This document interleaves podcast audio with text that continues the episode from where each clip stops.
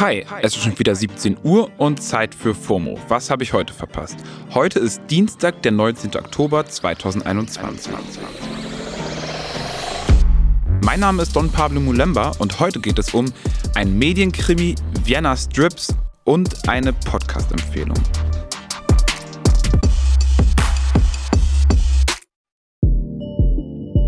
Leute, ihr habt es ja vielleicht auch schon mitbekommen. Meine Timelines waren jedenfalls voll damit. Es geht um die Bild und Julian Reichelt. Da scheint gerade ordentlich die Hütte zu brennen. In einer Pressemitteilung hat der Axel Springer Verlag gestern Abend bekannt gegeben, dass sie Bild-Chefredakteur Julian Reichelt von seinen Aufgaben entbinden. Laut der Pressemitteilung hat Jörn Reichelt, ich zitiere, Privates und Berufliches nicht klar getrennt und dem Vorstand darüber die Unwahrheit gesagt. Die ganze Sache ist ziemlich komplex, aber ich versuche das hier mal ein bisschen für euch aufzudröseln.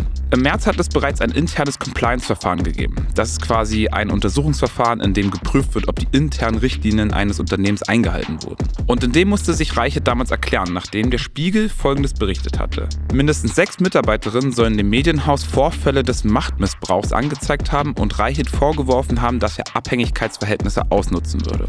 Reichelt wurde daraufhin kurz beurlaubt, ist aber Chefredakteur geblieben und hat eine Co-Chefredakteurin zur Seite gestellt bekommen. Ansonsten gab es erstmal keine weiteren Konsequenzen. Am Wochenende ist in der New York Times dann ein Artikel erschienen, in dem über die damaligen und über die aktuellen Vorwürfe berichtet wurde.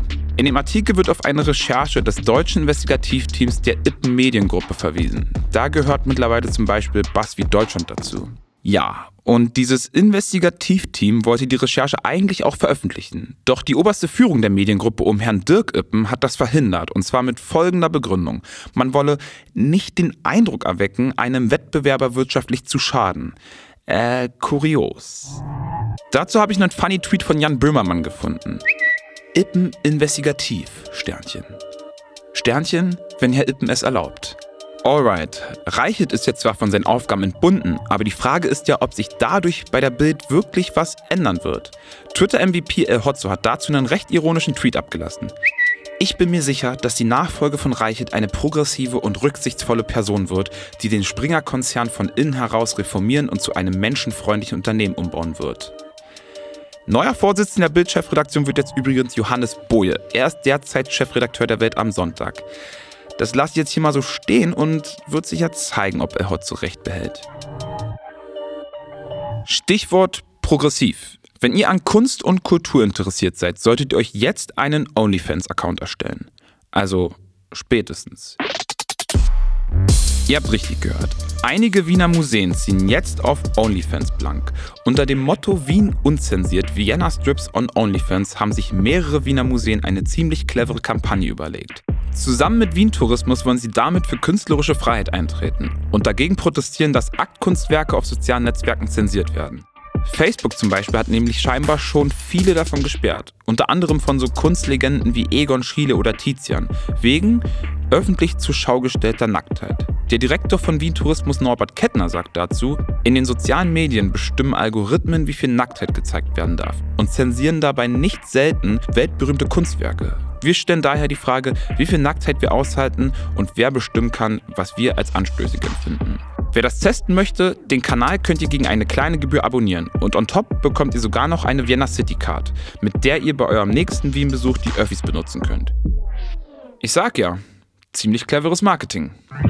Zum Schluss gibt's noch eine Empfehlung des Hauses. Heute startet der neue Spotify Original Podcast Offline und Ehrlich. In dem unterhalten sich ab jetzt einmal pro Woche drei der bekanntesten Gesichter aus dem deutschen YouTube- und Twitch-Kosmos. Und zwar Trimax, Varion und Unsympathisch TV.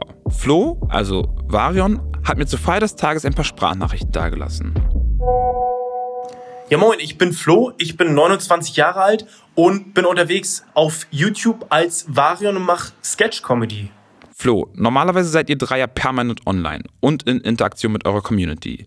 Wie kommt's, dass euer Podcast offline und ehrlich heißt? Also der Podcast heißt Offline und Ehrlich, weil wir während der Podcastaufnahme quasi nicht am Handy sind. Wir sind nicht irgendwo live. Wir nehmen keine Instagram-Story auf. Wir drehen kein YouTube-Video, sondern wir sind, ja, wir sind offline, physisch beieinander und schnacken eine Runde und sind in diesen ja, anderthalb Stunden, 60 bis 90 Minuten, je nachdem, sind wir weder Trimax, Unsympathisch TV noch Varion, sondern wir sind einfach Max, Sascha und Flo. Sprich, wir sind dann offline und ehrlich. Okay, also mal ganz abseits von euren Kanälen. Und sag mal, kannst du schon was spoilern? Was hat dich denn in einem Talk mit Trimax und Unsympathisch TV, also Max und Sascha, am meisten überrascht? Also ich kann so viel verraten. Zur ersten Folge finde ich persönlich, was mich überrascht hat, war, wie aus meiner Sicht sympathisch uneinig wir uns bei manchen Punkten waren. Und ich glaube, das ist eine gute Voraussetzung, dass man einfach ja auf einer gesunden Ebene irgendwie mit ein bisschen Humor über Dinge diskutieren kann. Vielleicht sie auch ein bisschen belächelt vom anderen gegenüber, aber immer noch im gesunden Rahmen, sodass das Ganze irgendwie ja immer noch cool ist, humorvoll und ja hoffentlich ja nett zum Anhören für die Zuschauer. Danke dir, Flo, und Glückwunsch zum Lounge. Und das war's für heute mit FOMO. Und wir hören uns morgen wieder hier auf Spotify. FOMO ist eine Produktion von Spotify Studios in Zusammenarbeit mit ACB Stories. Ach, und noch kurze Info. Kanye West hat sich jetzt umbenennen lassen in Yay. Also sein offizieller Name lautet jetzt Yay. Und ich sag Yay, wenn uns hier auf Spotify folgt. Yay.